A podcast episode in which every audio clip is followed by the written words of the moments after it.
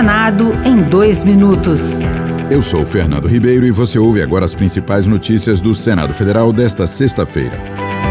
A Comissão de Educação aprovou o projeto que declara os anos de 2022 e 2023 como o biênio da busca ativa toda criança na escola. Pelo texto, que pode seguir para análise da Câmara dos Deputados, se não houver pedido para votação em plenário, prevê ações para diminuir a evasão escolar agravada pela pandemia, conforme explicou o autor senador Flávio Arnes, do Podemos do Paraná. Nós queremos que, na verdade, as crianças e adolescentes sejam chamados, sejam buscados, é busca ativa, é um direito e uma obrigação da família, da sociedade, do poder público trazer a criança e o adolescente para o ambiente escolar.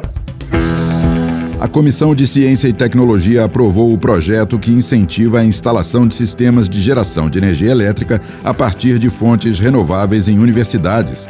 A proposta, que segue para análise da Comissão de Educação, estabelece que o dinheiro para implementar o programa virá do Fundo Nacional sobre Mudança Climática, do Fundo Nacional de Desenvolvimento Científico e Tecnológico e do Orçamento da União. O relator, senador Jean Paul Prats, do PT do Rio Grande do Norte, citou o objetivo do programa que a sua finalidade é prover recursos para a instalação de sistemas de geração elétrica a partir de fontes renováveis nas universidades brasileiras e entidades a elas vinculadas.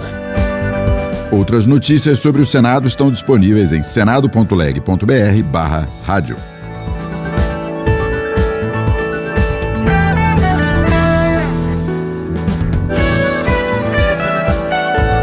Senado em dois minutos.